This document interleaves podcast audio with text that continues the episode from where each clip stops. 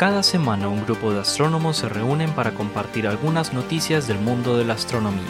Este es el podcast del pregrado de astronomía de la Universidad de Antioquia.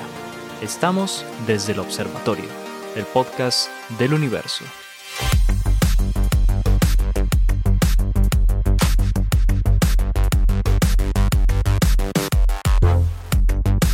Bienvenidos a un nuevo episodio de Desde el Observatorio, el podcast del universo. Esto es una iniciativa de los profesores del pregrado de astronomía de la Universidad de Antioquia, a quienes presento y nos acompañan el día de hoy, como siempre, el profesor Jorge Zuluaga, Esteban Silvas, Germán Chaparro, Juan Carlos Muñoz, y en, estos, en esta oportunidad no nos acompaña el profesor Pablo Cuarta, al que le enviamos un gran saludo desde aquí de Bogotá, de la Sergio Arboleda. Adriana, ¿cómo estamos el día de hoy? Todo muy bien. Muy bien. Bueno, súper chévere por de- de- después del súper episodio especial en el coloquio. ¿Qué les pareció? Bueno, entonces ya pasó. bien. ¿Eso no ha pasado? No sé. Sí, sí, ya Sí, pasó. sí, ya, Ya pasó. Ya, claro ya pasó. sí. Muy largo, yo Hay Claro tenía sí. mucha de hambre. tiempo paralelas aquí. Eso, yo, yo tenía mucha hambre. Yo el día, del, el día de ese episodio dije, por fin vamos a grabar sin tener que aguantar hambre y aguantamos el doble de hambre. Que, que conste que, que de- y, y Juanga me dijo en la tarde, voy a ir a tomarme algo porque esta noche Sí, es larga. Y en efecto fue así. Pero es que ustedes comenzaron que muy temprano. Ustedes comenzaron muy temprano a beber. eh, es que a beber, a no, trabajar. que no, a no, trabajar. a trabajar, estábamos trabajando. Estamos hablando de hambre, ya. Era puro trabajo.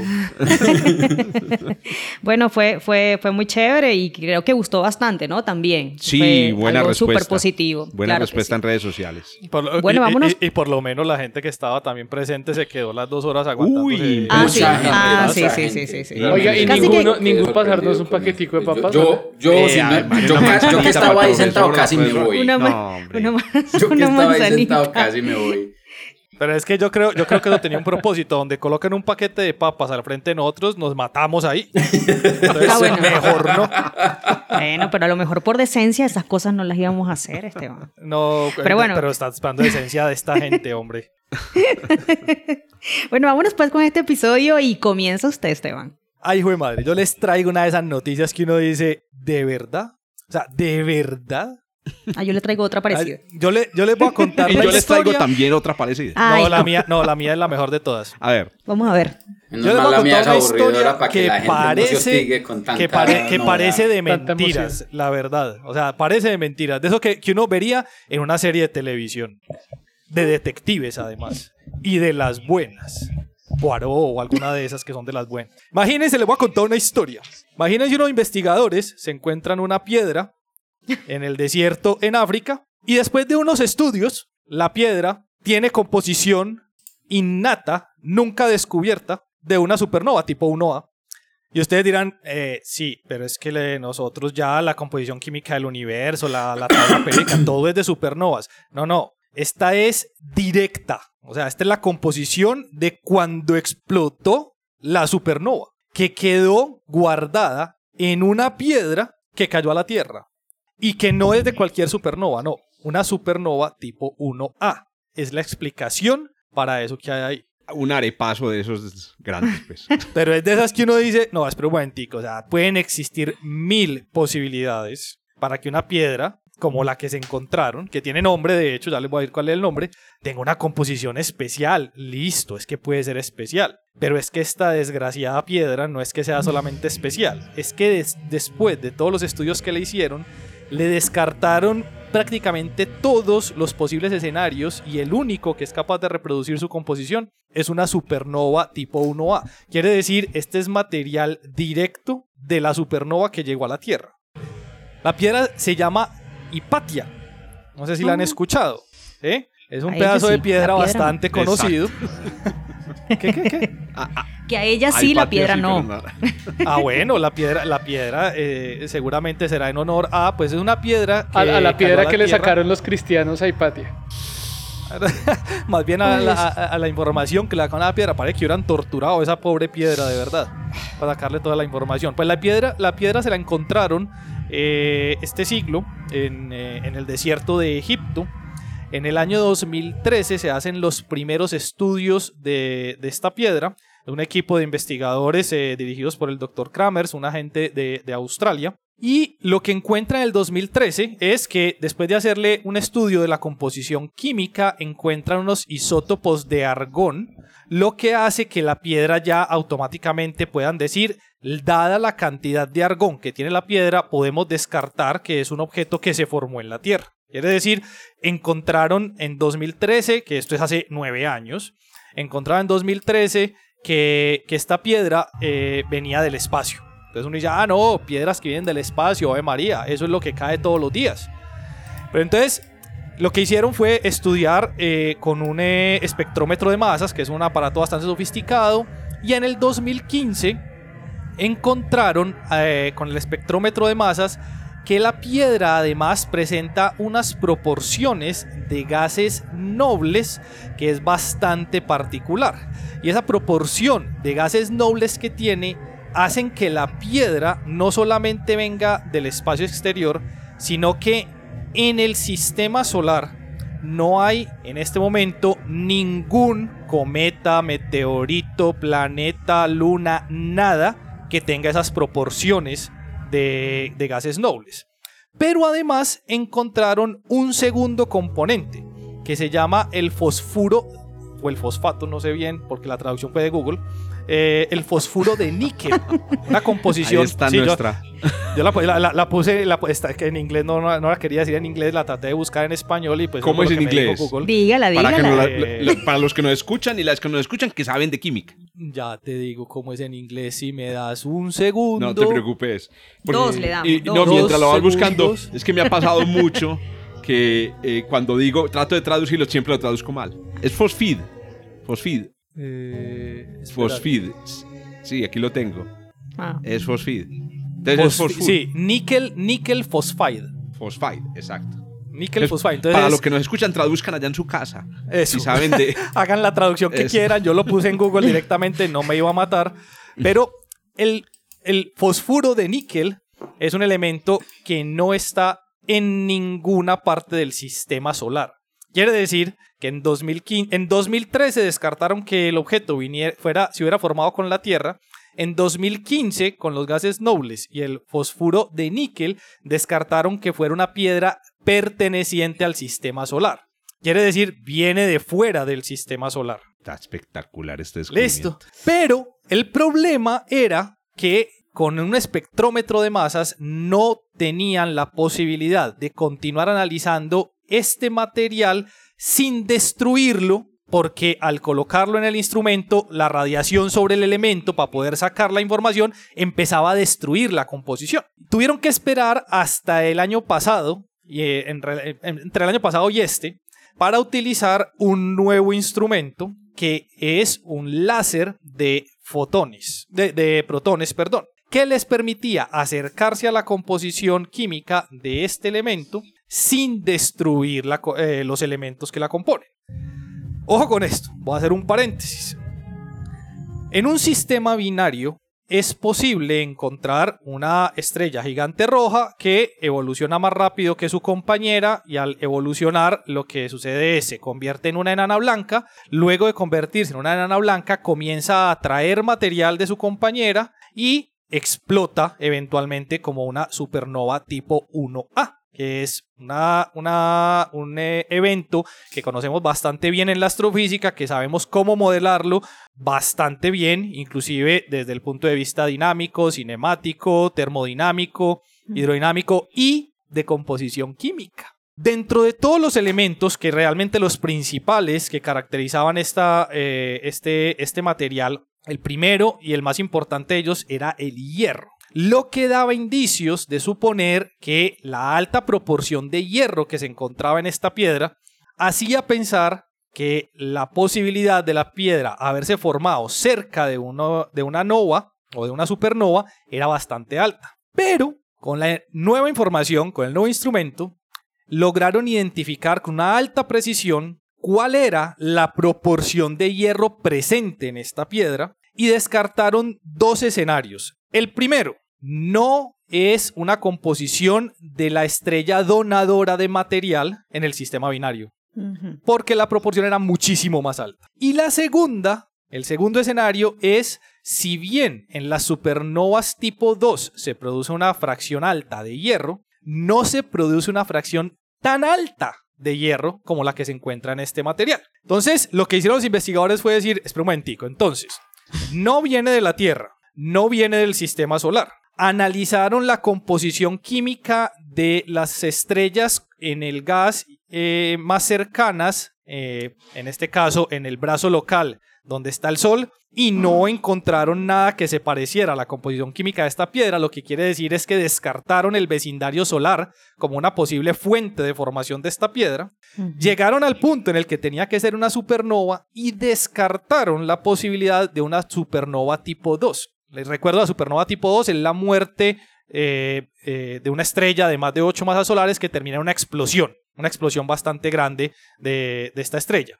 Las 1A son las que se producen en los sistemas binarios. Pues esta nueva técnica les permitió además identificar que habían unos componentes específicos en relación con el hierro que solamente se pueden dar en supernovas tipo 1A, que son los sulfuros, los fosfuros, la plata y el vanadio. Quiere decir, la relación vanadio-hierro, la relación plata-hierro, la relación de los sulfuros al hierro, presentes en la explosión de una supernova tipo 1A, son o están de acuerdo con los que hay en la piedra.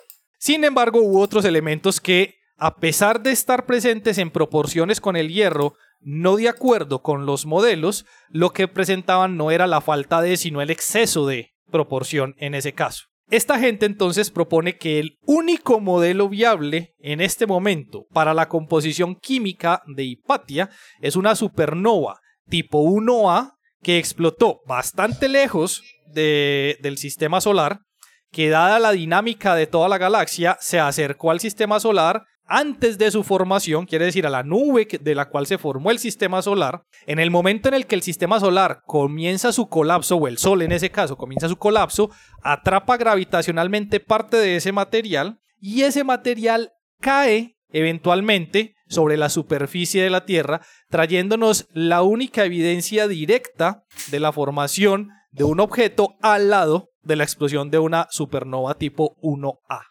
Esta gente se merecen el título de detectives y para mí yo creo que esto es lo más detectivesco que uno puede llegar a hacer en, eh, en este tipo de, de- de ejercicios. Es impresionante. Pero entonces debe haber un montón más de esas rocas por ahí en el sistema solar. Sí.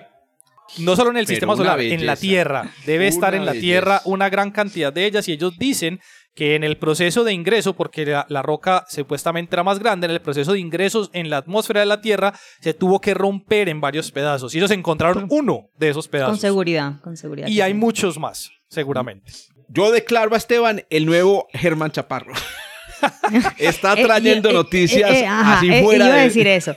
Fuera Es- de iba a decir, esa noticia, esa noticia la había visto y dije, se la voy a pasar a Germán porque son bueno, poderosa, qué belleza. Venga que eh, ya hago un van dos que comentario. le paso y no agarra, ya van dos. Venga, yo hago un comentario de que Adriana me quite la palabra. Y es que hay una cosa muy bacana del paper que traje hoy, pero ya lo, lo voy a contar, pero lo voy a adelantar. Y es que esta roca sería eh, una nueva forma de la astronomía multimensajero. Es decir, la astronomía Mm. multimensajero está hecha por ya no solamente que nos llegan señales de otros lugares en forma de ondas electromagnéticas, ya no llegan en- solamente en forma de neutrinos y ondas gravitacionales, sino que podrían llegar también en forma de rocas, ¿cierto? Y este sería entonces una, uno de los primeros de los primeros elementos de esa nueva forma de estudiar otras estrellas. Oiga, me encantó esa noticia, no, tanto que Súper bueno. me voy a escribir un articulito por ahí sobre. Pero no, no, no un paper, no un paper, un Ah. articulito, un- una entrada de blog. Ah.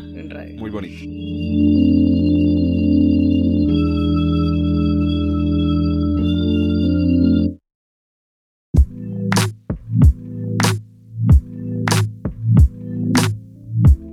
Listo, continúo yo con la noticia. Pero resulta que lo mío no es una noticia. ¿sí? Debo, debo, es debo. O sea, sí es, pero no es. Ya van a ver. Entonces, el punto es el siguiente.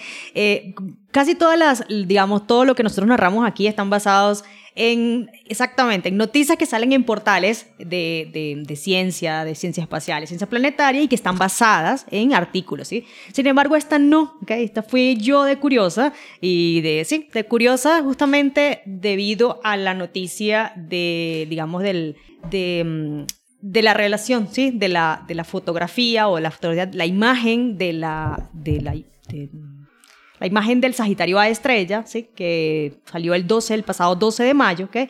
y ellos sabían que un montón de artículos iban a salir, si bien el mismo día o el día siguiente. El punto es que eh, detrás justamente de la imagen de, de, la sombra del agujero negro, bien sea de la M87 o del Sagitario A estrella, pues siempre está una pregunta y es que casualmente también las comentamos bastante, Juan Carlos comentó y lo comenté yo en el, en el coloquio el pasado 13 de mayo, allá en Medellín, y es cuál es el espacio, la, la métrica espacio-temporal que describe a estos objetos. El punto es que sabemos que no, ya lo dijimos, no sabemos cuál es, ¿ok?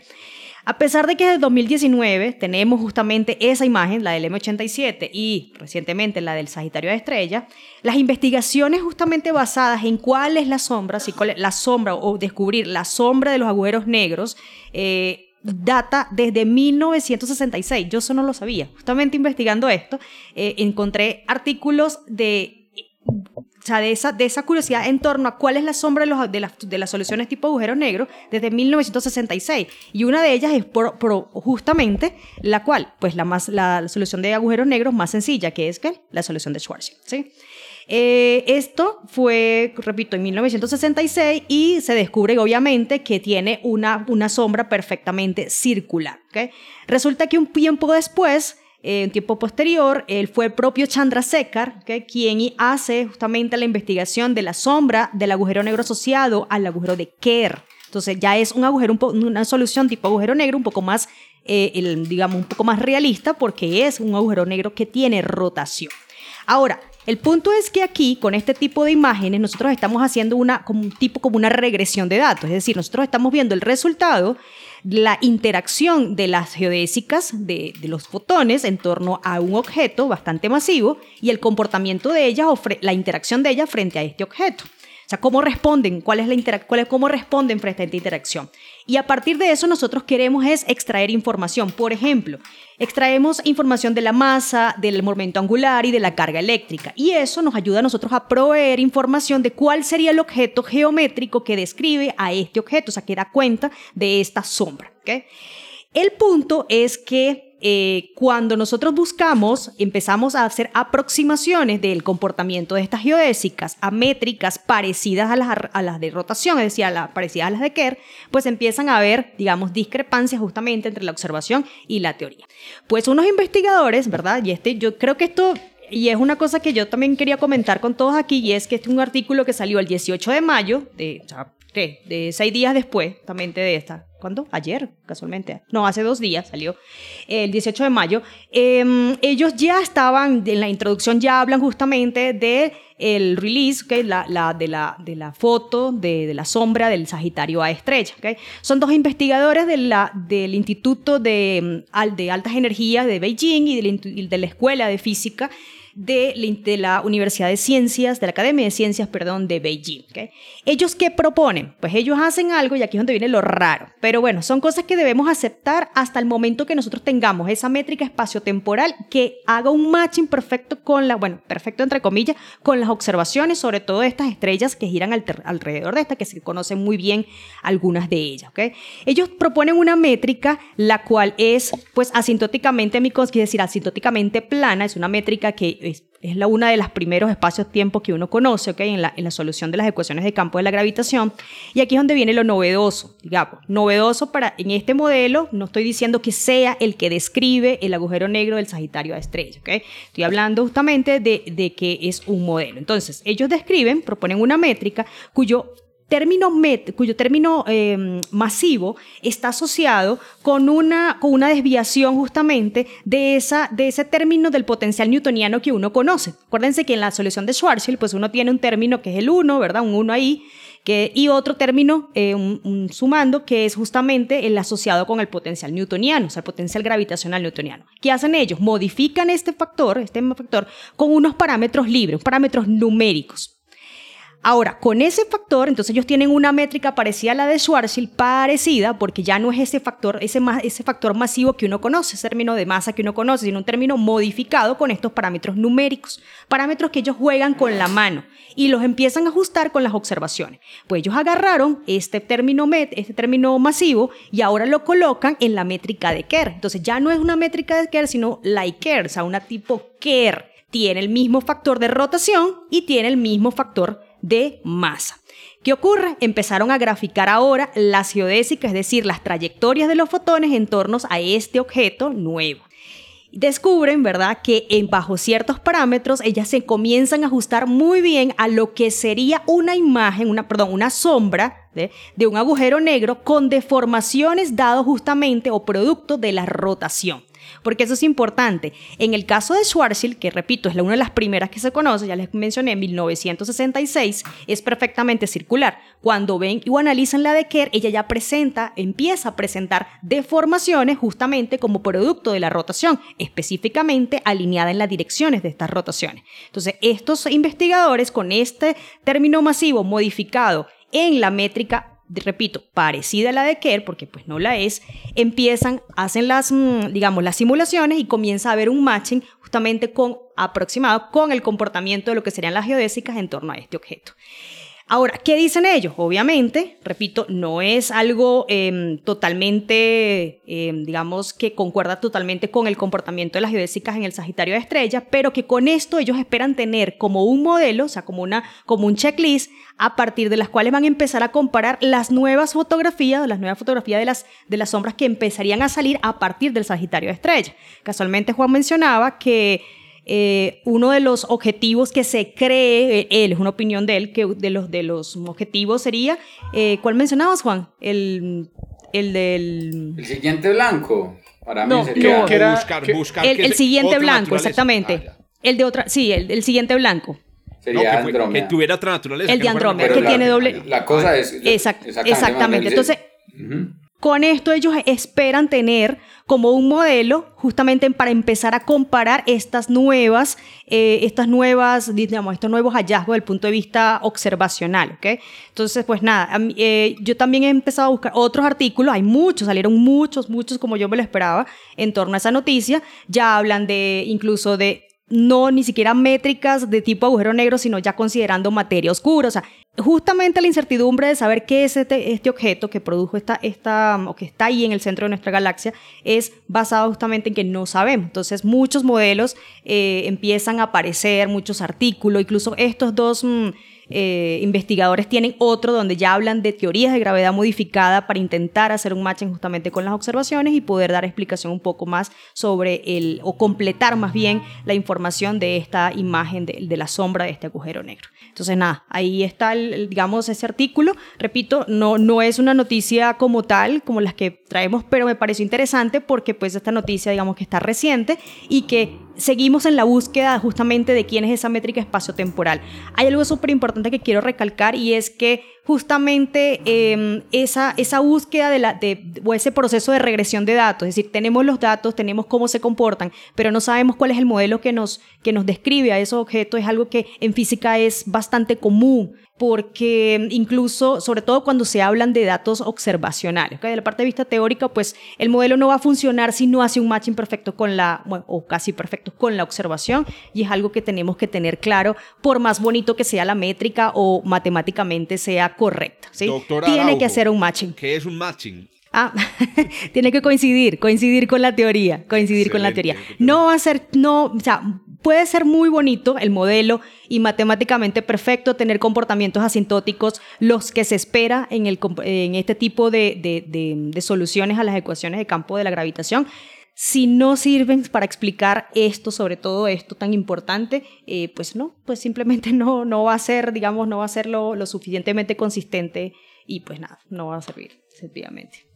Eh, también tenía otro comentario y es que mm, eh, tú lo decías ahorita hace un momento, Diana, y es la idea de que en estos, cuando se producen estos grandes descubrimientos, hay una, una catarata de, papers relacionados que se producen inmediatamente después. Y a mí me parece que es en esa catarata que se produ- de eventos de papers relacionados donde aparecen algunas de las joyas de la ciencia.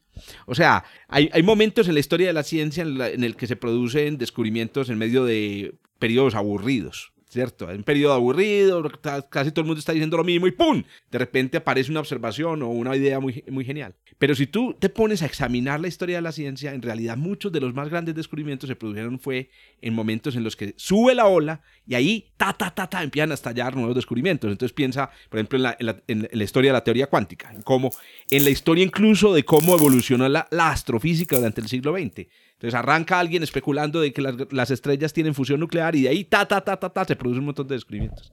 Lo único que yo digo es, para los que nos están escuchando, las científicas y los científicos que nos están escuchando, pónganle mucha atención, como lo hizo Adriana, como nos lo demostró hoy, a esos momentos posteriores a los grandes descubrimientos, porque ahí pueden encontrar es y, y, sobre todo es importante también que, como incluso, pues, y, esto hay, aquí, aquí, hay una, un interés personal, yo ando, digamos, en el grupo, con un grupo de, de, en el grupo del profesor Luis Núñez, estamos trabajando justamente en, en búsqueda de nuevas soluciones de, de las ecuaciones de campo, ¿no? Ecuaciones de campo de la gravitación.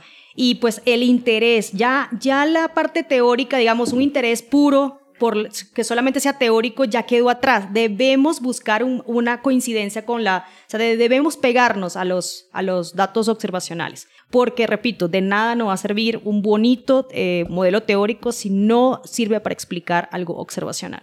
Entonces, eh, sí, estábamos muy pendientes de, de qué cosas iban a salir después. Entonces, por eso, de una vez busqué, hay muchos. Yo escogí este, me pareció obviamente el que entendí, el que más o menos podía interpretar, justamente también por el interés, pero hay un montón. O sea, hay teorías de gravedad modificada ya, eh, ¿qué más? Eh, acoplamiento con campos escalares, un montón solamente destinados a esto, dado a la noticia del Sagitario de Estrella. Entonces, sí, hay que estarle muy pendiente, claro, depende del, interés de cada quien, pero sí es cierto que detrás de esto pues puede haber muchas cosas. Y, ahí hay que mencionar, ah, pena, hay que mencionar también pues eso, y es es otra vez, como lo decía Jorge, y es que ahí hay nueva física en el sentido de, de, precisamente estamos buscando quebrar la relatividad, a ver hasta dónde funciona. Y, y, y, en estos casos particulares, es que eh, de pronto para nosotros es muy fácil entenderlo porque conocemos esto y lidiamos con esto desde hace años, pero a la gente le debe parecer muy natural que desde que les contamos de la relatividad decimos es que el mundo funciona con la relatividad,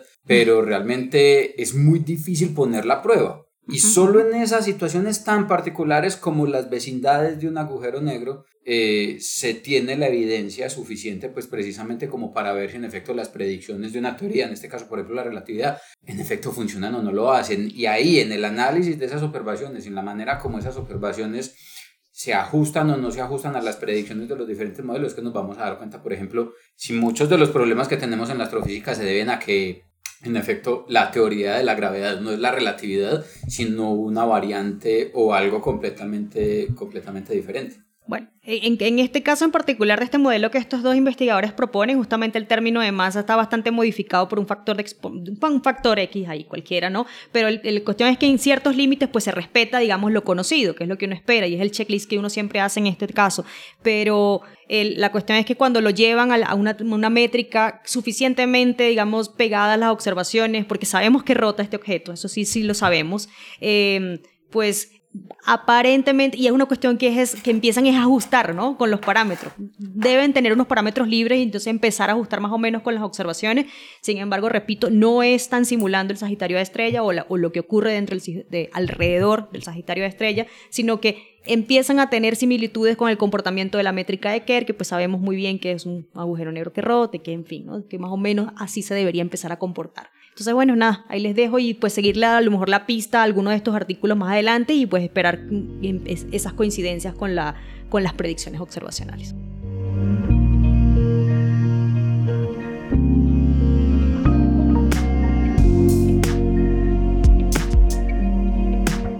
Bueno, ahora continuamos es con el profesor Jorge. Cuéntenos, ¿qué nos va a contar usted? Ah, no, no, no, no, no. Yo también les traigo noticia bomba, pucha. Antes que no, en este, en este caso, a ver, también tenía una, una comentario sobre lo que dijiste. No, este, este es un podcast no de noticia. A ver, es que es muy difícil decir que es una noticia y que no lo es. Sí. En este caso, realmente yo diría, Adri, no sé si están de acuerdo todos conmigo, que este es un paper sobre papers. Es que es un paper sobre papers. Este es un podcast sobre papers. Que incluso a los que nos escuchan, que están en institutos internacionales, institución eh, de Colombia, esto es más parecido a una especie de Journal Club o Archive Club. Cierto, cierto, es un Journal Club. Eso es un Journal Club. Bueno, entonces les traigo un paper, un paper em, también así como el, que, como el que plantea Adriana, que, eh, que propone una hipótesis muy, muy original acerca del origen del meteoro interestelar del que nos habló eh, Germán Chaparro. Ah, ¿Fue Germán o fue Pablo? No. Hace un par, hace un par de episodios, Germán. Ah, ¿fuiste- vos no, fue, Pablo. Fue Pablo. Sí, sí, el Ah, que libera, Pablo. el del 2014. Sí, el sí, 2014. El, el meteoro eh, Pablo. interestelar de 2014, correcto.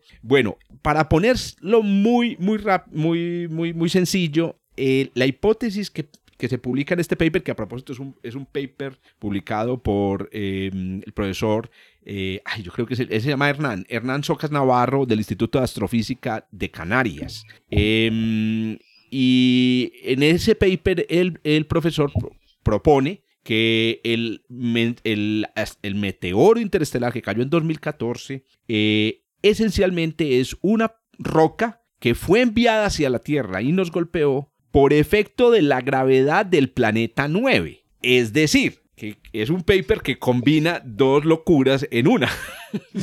La primera, un descubrimiento que ya no tenemos, digamos, escapatoria, y es la idea de que en el 2014 nos cayó una piedra con una velocidad mayor que la velocidad de escape del sistema solar. Eso significa que si echamos hacia atrás la trayectoria de la, de la partícula, la partícula debió haber venido de fuera del, del sistema solar. Sería la primera. Ah, no, no. Sería una de las primeras, porque ya Esteban nos mostró que hay una evidencia de otra roca que cayó de, de- de una De estrella. Hipatia. Exacto. Sería la, la, con la de Esteban, la segunda evidencia de que a la Tierra están cayendo cosas que vienen de afuera del sistema solar. Y la combina con la otra locura de la existencia pues, de un planeta eh, más allá de los ocho planetas pues, reconocidos por la notaría de la astronomía, que es los planetas eh, sin incluir a Plutón. Eh, Digo la notaría porque para darle el, el beneficio de la duda a Esteban, pues realmente en una definición más amplia de planeta, la- también la comentábamos aquí hace, hace unos episodios, pues Plutón también es un planeta, lo mismo que el planeta bla, bla, bla. Todo es un planeta. Todo es un planeta. No, no todo. Pilas con eso. Casi. Solamente aquello que, te- que presente complejidad geofísica. Bueno, entonces, ¿pero por qué propone el profesor Hernán Socas esta idea? Que a propósito, eh, eh, levantó un poquito de ampolla en Twitter y algunos están diciendo, ya, no más, no, no, no, no pendejen con más hipótesis locas. Yo estoy sintiendo, y no sé muchachos si ustedes creerán lo mismo, eh, y es que, no sé, nos estamos volviendo los astrofísicos, las astrofísicas cada vez más poco ortodoxos en las cosas que estamos investigando.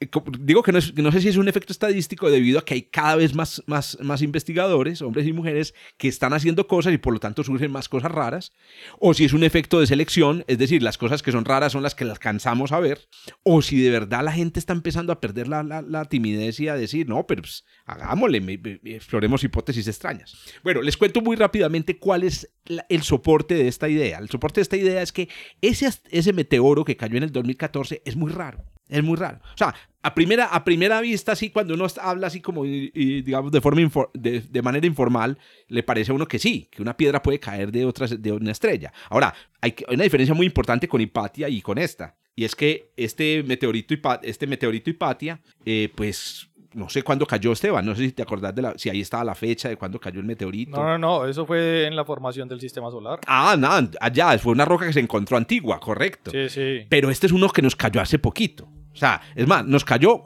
como decían en, en Game of Thrones, durante nuestro. ¿Cómo es, que, ¿Cómo es que decían? Si alguien recuerda aquí la frase de Game of Thrones, durante nuestra vigilancia.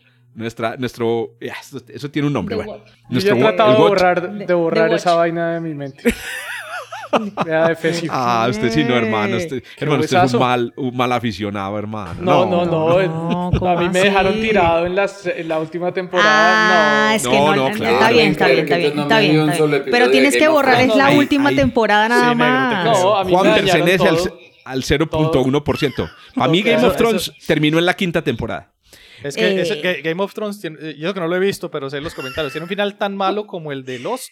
Ay, no, Ah, Lost es horrible. de- Es eso- horrible, Lost. de No, no, no, no, no. la, no, serie Lost es buena hasta que la terminan y todo el mundo se le enoja a los escritores precisamente por eso. Sí, pero, Les pero la, que hagamos un diferencia, podcast. la diferencia es que Lost Oiga. se puede ver Ya otra vez. Podcast de serie. Oiga, venga, ¿por qué no hacemos una... ya, espe- ya, Doña Adriana, tome nota. Vamos a hacer un episodio especial de cine, televisión, de ciencia. de astrofísica. ¿Sí o qué? Cada uno de- Sí, trae listo. una película, película Ya. preferida. Hágale pues. Contacto, contacto, Yo contacto. me sé Terminator. ¿Quién se Ya, fue ya, Interstellar? Listo, contacto, listo. contacto, contacto. No, no puede venir. Bueno.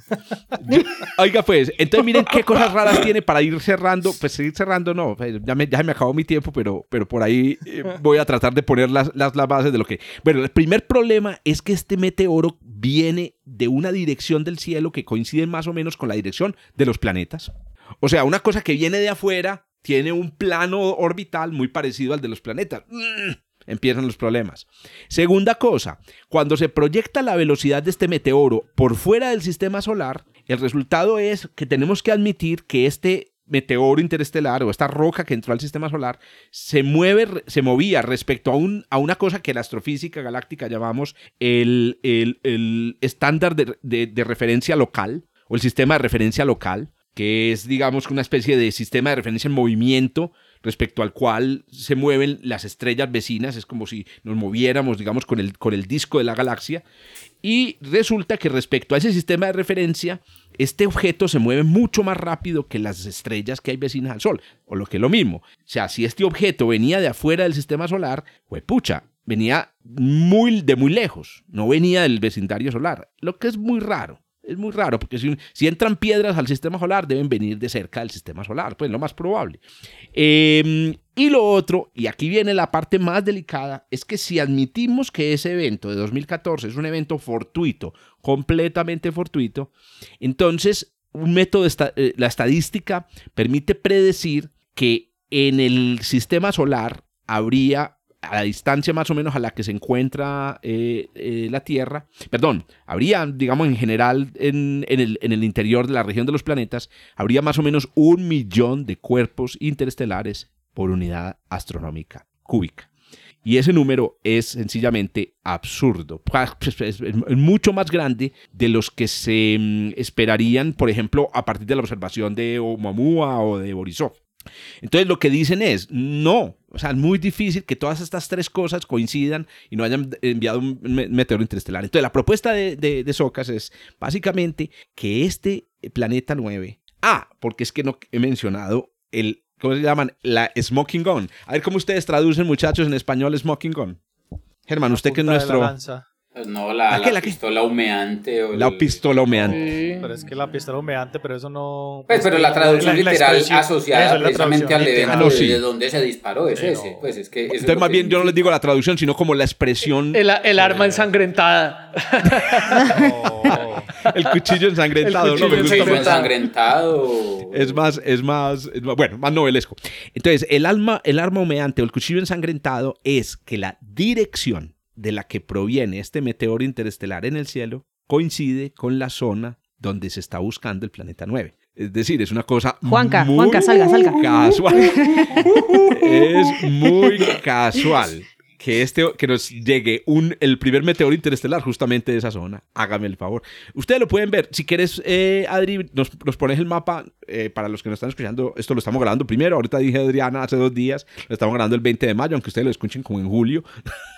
Eh, y segundo, lo estamos ¿Qué? grabando en Zoom, entonces podemos ver el, eh, para que vean el mapa, la, la zona de, Pero- de donde viene ese, ese el, el, el archive, la zona de donde viene el, eh, de donde creemos que está el planeta 9 es realmente amplia, pero ya se ha restringido a través de la investigación dinámica a una, a una, una franja muy estrecha, aunque muy larga. La zona de la que viene este, este objeto es más o menos esa, esa, esa eh, pues coincide en una parte con esa. La probabilidad, ojo pues, la probabilidad, ahí está, la probabilidad de que eh, haya una coincidencia entre un meteoro, entre la dirección de un meteoro interestelar y la, y la dirección en la que se supone que está el planeta 9 es de en menos del 0.5%. O sea, sería una sería un básicamente nos ganamos la lotería que esos dos eventos coincidieran.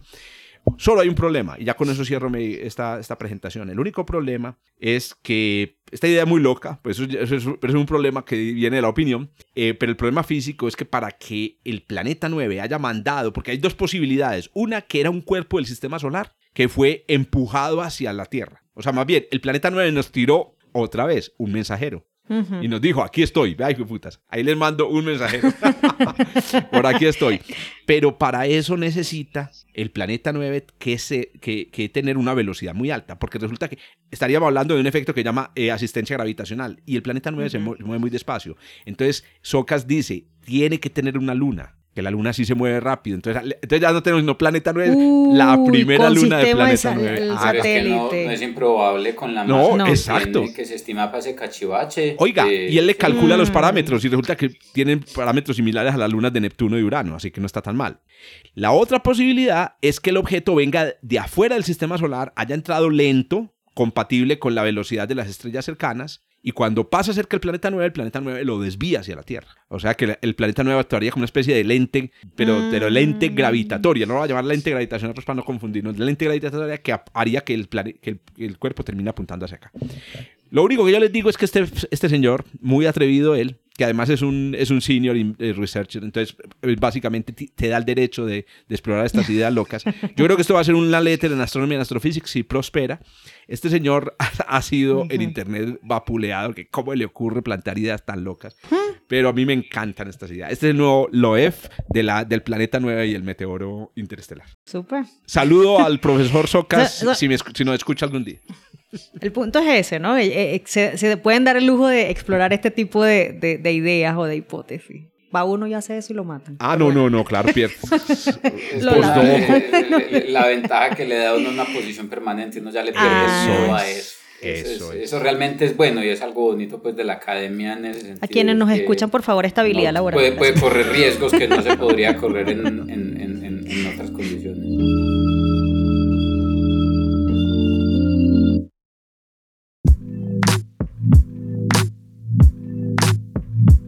Bueno, a usted le... Ya que habló Juan, siga con su noticia, a ver. Ahí me toca a mí. No. Sí, señor.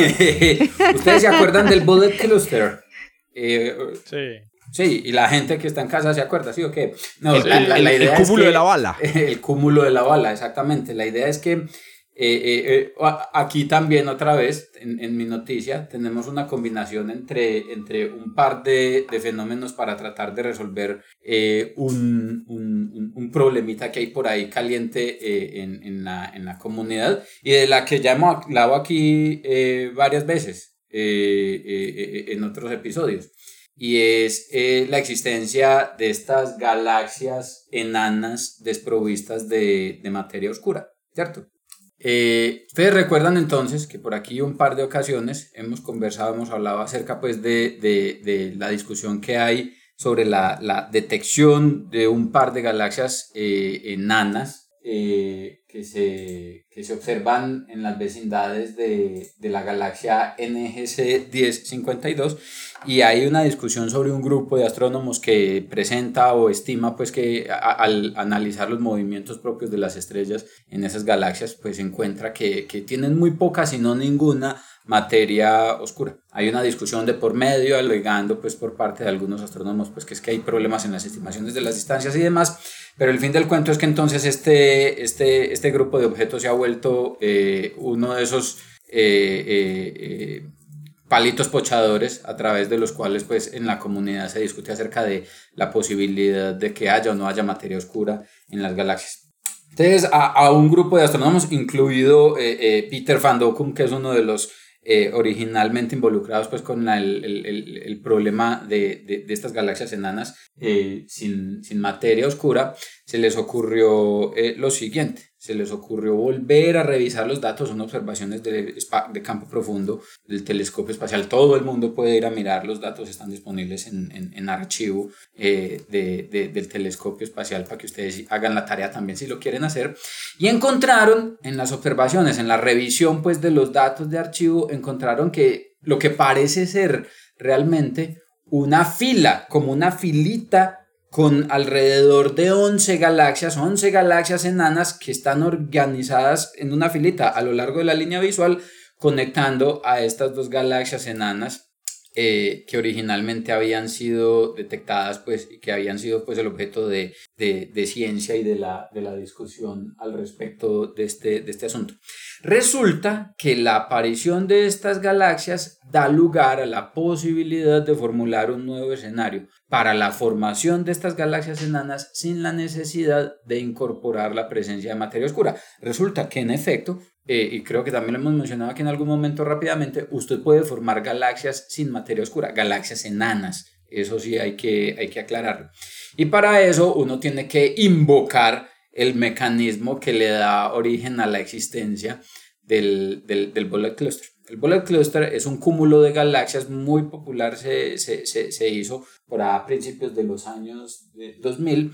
Eh, porque es, el bullet cluster es la colisión entre dos cúmulos de galaxias. La colisión entre dos cúmulos de galaxias, las, las galaxias colisionan, los cúmulos de galaxias también colisionan entre sí, eso es normal en el proceso eh, jerárquico de, de, formación de estructuras, pero el bullet cluster presenta un escenario particular porque mm, eh, un cúmulo de galaxias en principio está constituido de, de materia oscura, muchísima materia oscura y materia bariónica, gas principalmente, gas y estrellas, pero nos vamos a preocupar principalmente por el gas que está contenido en el interior del cúmulo de galaxias, que es una cantidad impresionante, abunda por montones, en baja densidad y muy caliente, pero es bastante abundante el gas en los cúmulos de galaxias.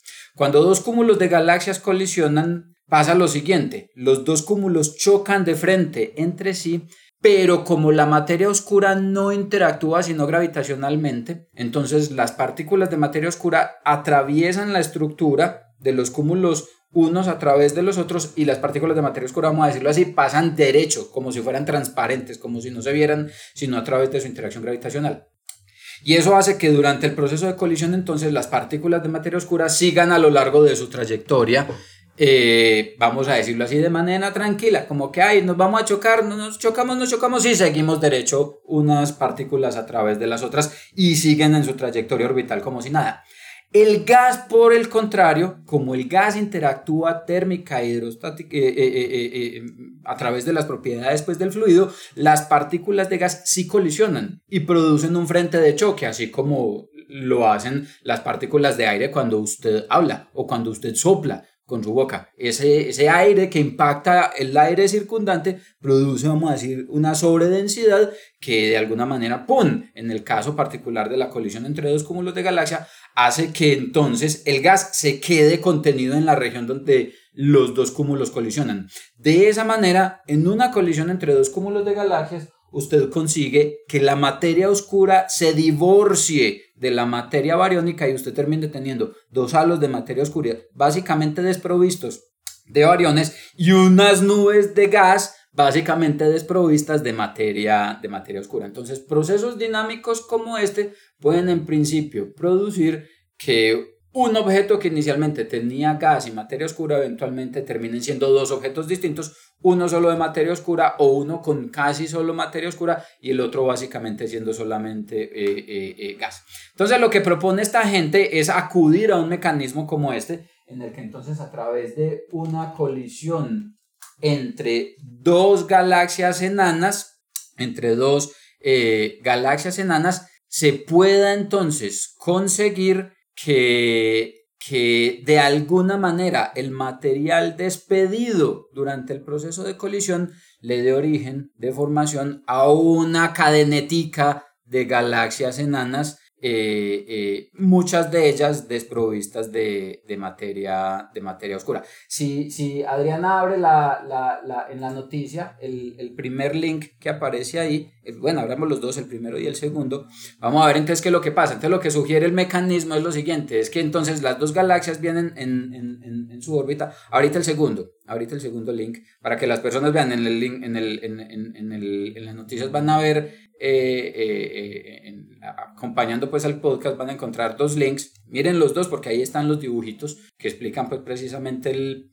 Recuerden que en, toda la, en, todo, en cada uno de los episodios les dejamos las memorias. Ahí pueden ir. Entonces, ahí en las memorias aparece el dibujito precisamente. Entonces, en ese dibujito que estamos viendo, lo que pasa es en esa estrellita o en ese puntico rojito, es el lugar donde más o menos hace 8 eh, mil millones de años atrás, dos galaxias enanas colisionaron. Y en ese proceso de colisión, entonces, el material siguió su trayectoria correspondiente. Eh, esa trayectoria, pues, está asociada a la forma como se dio la colisión entre las dos galaxias enanas Realmente esos procesos de interacción son bastante, bastante complejos, pero dentro de toda su complejidad pueden dar lugar a una cosa como esta. Entonces las dos galaxias colisionan, en ese proceso de colisión se fragmentan y los fragmentos, así como cuando uno tira, qué sé yo, una galleta partida en mil pedazos y se la tira a su hermano, eh, algunos pedazos le llegan a su hermano, pero otros quedan distribuidos a lo largo de la trayectoria entre usted y su hermano, ¿cierto? Eso es lo que pasó aquí. Entonces, eh, el proceso de colisión rompió las dos galaxias y las partes bariónicas, las fracciones de gas que se siguieron moviendo, quedaron distribuidas a lo largo de, vamos a decirlo así, de una sección de trayectoria que, que, que, marca precisamente la alineación de las galaxias como se ven en el cielo. Ahí en esa figurita, está bien ahí, Adrián, en, en, la, en, la, alineación como se muestra ahí. Entonces la idea es que en una colisión como esta, en la que dos galaxias que inicialmente podrían haber hospedado, dos, eh, perdón, dos galaxias que pudieran haber estado hospedadas en dos halos de materia oscura normales, durante ese proceso de, de, de colisión, eh, puede darse entonces eh, origen a la formación de una seguidilla, en este caso particular, de 11, 12, 13 galaxias, eh, que son precisamente el remanente de ese proceso de colisión y muy probablemente ninguna de esas galaxias necesariamente debería hospedar o debería estar hospedada a lo de materia oscura.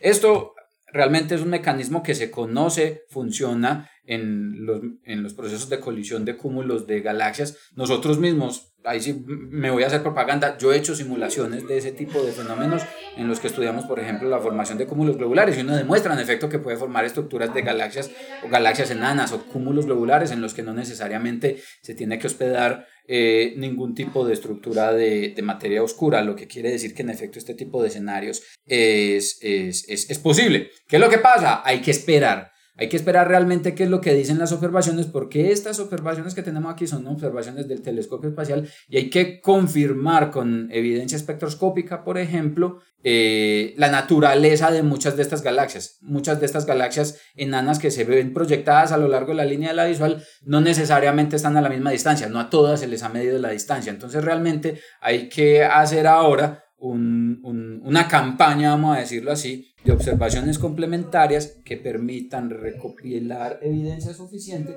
que permita verificar si en efecto todas estas galaxias están en efecto en una cadenética como le estaban, analizar su composición química para verificar entonces si provienen de un mismo, eh, de, un mismo origen y confirmar así en efecto, si en efecto, eh, en efecto, si en efecto, confirmar así si eh, efectivamente eh, estas galaxias enanas provienen de un mismo origen, de un mismo par de galaxias que eventualmente colisionó en algún momento en el pasado. Juanca, por lo que dices parece que si da la suma en términos de la masa, es decir, seguramente calculan la masa en el gas que queda de la colisión en el bullet cluster y dicen, listo, de ahí salen X galaxias.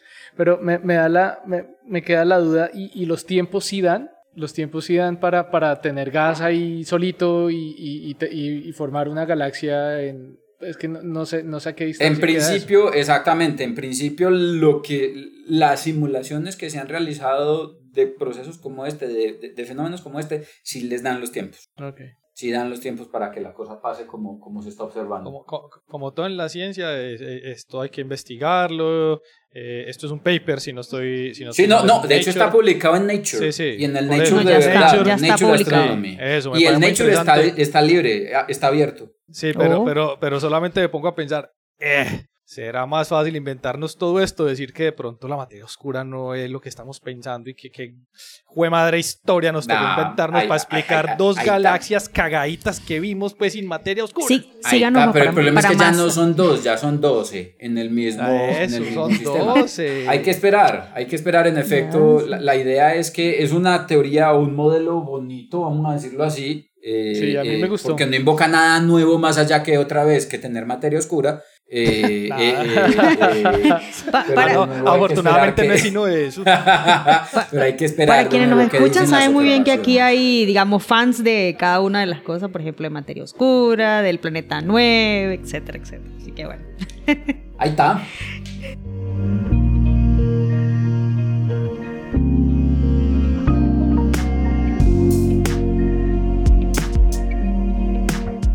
la noticia, súper chévere. Y finalizamos con este episodio con Germán. Cuéntanos, Bueno, Germán, ¿qué como- tienes hoy para él? No, pues ustedes dijeron, no, es que este es un podcast donde traemos papers y, y- y no, porque hoy no les traje un paper. No, ojo que yo dije al inicio que la Traje- mayoría estaban, pues, eran noticias en portales y que a la mayoría estaban en artículos y pues, bueno. Les traje más bien como una idea para comentar que vi que es, recibió financiación recientemente. Eh, la, la noticia es, o la, la idea es, eh, donas magnéticas para proteger a futuros Donas. viajeros espaciales. Sí, porque originalmente eran burbujas, pero de hecho, de hecho son más bien donas. Eh, y pues el- las donas están de moda. ¿Son toros? Está- Toros. La- los toros o las los toroides o las donas están de moda pues por la imagen de la semana pasada, adicionalmente porque eh, no es nuestro patrocinador, pero lo voy a decir, Krispy Kreme eh, regaló donas a, a todas las personas en que se acercaran a, a las tiendas en Estados Unidos. Ah, esa es la foto donde estaban todos comiendo. O sea, esas donas eran bien. esas donas. Sí, exactamente. Yo propongo que Germán nos envíe donas a todos. Bueno, está bien, les gasto donas porque me pareció, me pareció fantástico eso y sí, debimos haber celebrado con donas igual. Eh, bueno, pero. Imagínense ese día nosotros con esa hambre comiendo donitas. bueno, bueno no, no- no me hablen de comida otra vez porque Nos pasa Ojo lo de que siempre. o- no, no se puede ir, acuérdense que la mayoría nos le decimos, ya se va y va a ir a preparar los noodles o va a ir a preparar el ram, etcétera, ¿no? Hoy, hoy entonces esta, esta idea es- eh, se llama Crew Hat, que significa Cosmic Radiation Extended Wording Using the Halbach Torus. Eh, Bueno, en general los, los, los astrónomos somos famosamente Oh, incompetentes y al mismo tiempo adoramos eh, las siglas, entonces no, no, no, no, no nos debe extrañar esto. Eh, pero bueno, eh, les, voy a, les voy a contar de qué se trata la historia. Pe- eh, la- es un proyecto liderado por una profesora que de hecho su nombre seguramente Juanca y no sé si, si estaban lo conocerá, Elena Dongia eh, de la Universidad Sí, de Wisconsin en. Madison.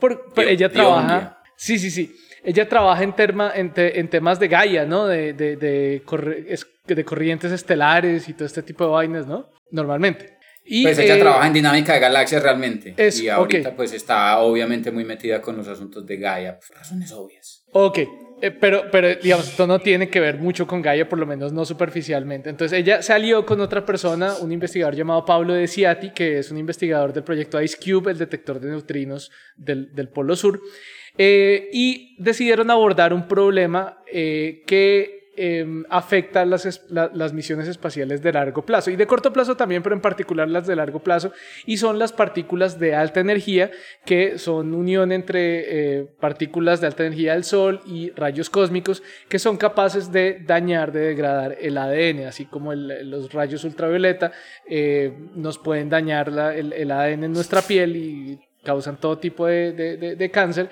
En el espacio eso es todavía más grave porque eh, estos, eh, estas partículas que por lo general si vienen siendo protones, protones que vienen de, como lo dije, rayos cósmicos o del Sol, eh, que tienen energías por el orden de un gigaelectronvoltio y también iones, o sea, partículas, eh, perdón, eh, núcleos atómicos pesados, por ejemplo, núcleos atómicos de hierro que llevan un montón de energía y también entonces tienen estas mismas propiedades que son esencialmente desbaratar con todo, a todo lo que se les atraviese, especialmente a nivel eh, molecular y atómico. Eh, la mayoría de, estos, de estas partículas cargadas, de estos, de estos núcleos atómicos cargados, eh, especialmente los más pesados, vienen es principalmente de remanentes de supernova en nuestro, en nuestro sistema, en nuestra galaxia, pero también pues vienen de afuera, esencialmente en todos lados donde haya, donde haya formación de estrellas, eh, se están generando estos rayos cósmicos constantemente. Hay algunas regiones donde hay menos, algunas regiones donde hay más, en fin. Pero el caso es que el espacio es bastante hostil a el ADN y pues nosotros pues eh, necesitamos el ADN para continuar eh, vivos y libres de cáncer. Eh, en la Tierra estamos protegidos por un lado por la atmósfera, pero también por nuestro campo magnético terrestre que deflecta estas partículas que son cargadas y pues como llevan cierta velocidad, entonces pues se, se deflectan por el campo magnético terrestre. Entonces, eh, desde hace muchos años, de hecho desde los años 60, se ha pensado, bueno, entonces íbamos a tener misiones a Marte que tienen que estar muchos, muchos meses, años, eh, misiones tripuladas, perdón, no, no aclaré.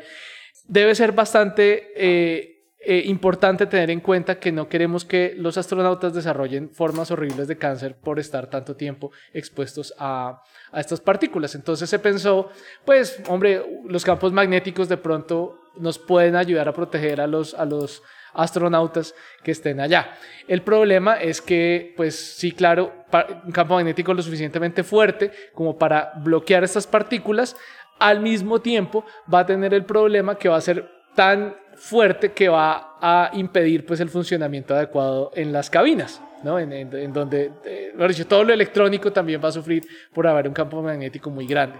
Entonces, eh, en, este, en esta idea, eh, que fue recientemente financiada por la NASA, se, se, propone utilizar algo que se llama un arreglo de Halbach, que yo no lo había escuchado sino hasta ahora, pero resulta ser bastante común. Es un arreglo de imanes permanentes que aumenta el campo magnético en un lado, digamos, eh, especialmente en términos, si lo pensamos en términos bidimensionales, como que el campo es una superficie, es una organización de, imanes que hace que el campo magnético en, la en, un, en, una, en un lado de la superficie sea muy intenso y por el otro lado sea casi cero, lo cual es es un tipo, es un arreglo muy bueno precisamente para lo que estoy diciendo, como tener un campo magnético fuerte que deflecte las partículas cargadas de altas energías y por otro lado que, eh, o más bien por el otro lado, que tenga un campo magnético muy bajito que permita la operación de aparatos electrónicos sin mayor problema.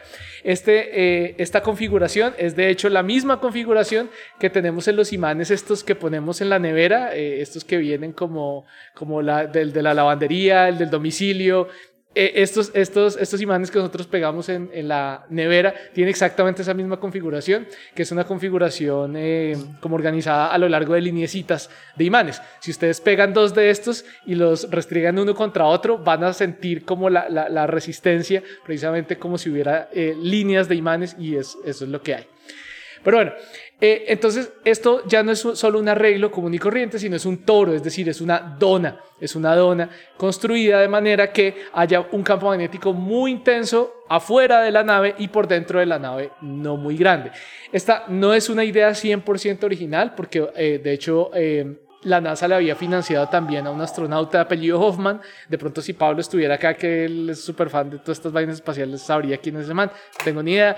Eh, propuso esta misma, eh, eh, una configuración muy parecida para tener una dona de campo magnético protegiendo entonces la nave con imanes superconductores. El problema es que cada uno de los imanes, en el momento que él lo pensó, creo que al principio de los 2000, cada uno de esos imanes pesaba un orden de 300 toneladas. Entonces, complicado. Resulta que recientemente se descubrió una nueva tecnología que se llama tecnología de cintas superconductoras, que es, permiten tener campos magnéticos muy intensos, eh, pero con, con, un peso muchísimo menor y además con muchísima menos potencia. Eh, y además, entonces, eh, Elena, eh, el equipo de Elena Diongia decide, decide no, sino construye una nueva configuración. No sé realmente, no hay un artículo todavía, entonces no sé cómo hayan llegado a esa nueva configuración. Supongo que utilizaron algún algoritmo de optimización que hace 20 años tal vez no estaba disponible tampoco. Y entonces proponen este sistema de altísima tecnología y además, pues muchísimo más ligero, eh, digamos, con, con, mucha eficiencia en términos de los, de los costos.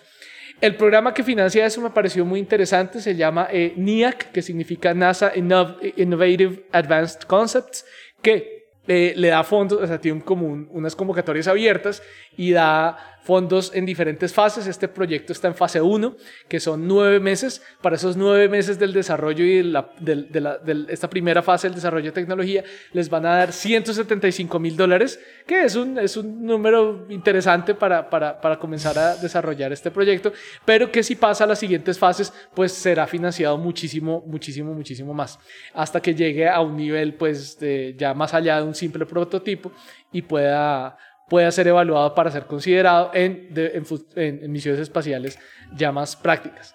Me pareció muy divertida esta noticia. Eh, de hecho, originalmente, si no hubiera sido, si no hubiera salido la, la de la dona de, Sagitario a Estrella, habría traído esta noticia al, al, al, en vivo. Porque de igual forma. Me pareció que, que, que, pica mucho la imaginación.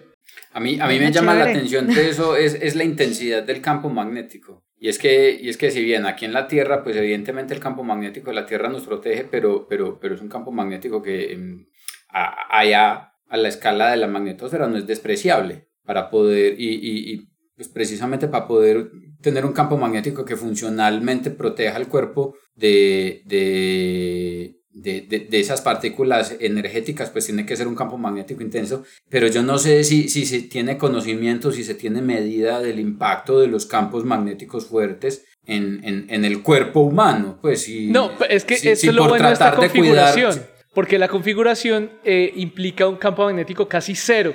Eh, dentro de la nave. O sea, muy fuerte afuera, cero dentro de la nave. O sea, los, los, los, los, humanos no tienen que sentir ni los componentes electrónicos. Esto es lo, interesante de la configuración de Halbach. Campo intenso afuera, cero adentro. sí, una ah, protección al 100, pues al 100%. pero, pero, pero me gusta que hayas dicho esto, Juanca, porque precisamente tiene que ser comparativamente más intenso que el de la Tierra, porque Tiene en que la ser Tierra, mucho más intenso, claro. Eh, sí, porque, pero no solo por las escalas, sino también porque las partículas, eh, por ejemplo, las, eh, los rayos cósmicos que son núcleos de hierro, esos, nos, esos no los detiene el campo magnético terrestre, eso los detiene la atmósfera.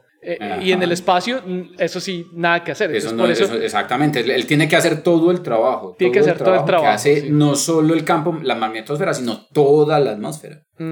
Eso, eso es lo, lo complicado de, de, llevar esta producción. Excelente. Eso les bueno, cuento. y con esa, con la, con la dona espacial, nos vamos con la dona espacial. Cerramos este episodio, no sin antes recordarle a todos que nos escuchan que primero se suscriban, que nos sigan siguiendo, que les comenten a todo el mundo de este podcast, que les dejamos las memorias para que extiendan cada una en detalle cada una de las, de las noticias que les traemos, los artículos, los papers y nada, que nos escuchamos eh, y nos vemos nosotros aquí el, en un próximo episodio y bueno, chao. Chao, chao.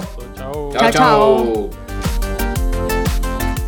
Gracias por escuchar desde el observatorio. Estamos en Spotify, Apple Podcast, Google Podcast y muchas más plataformas.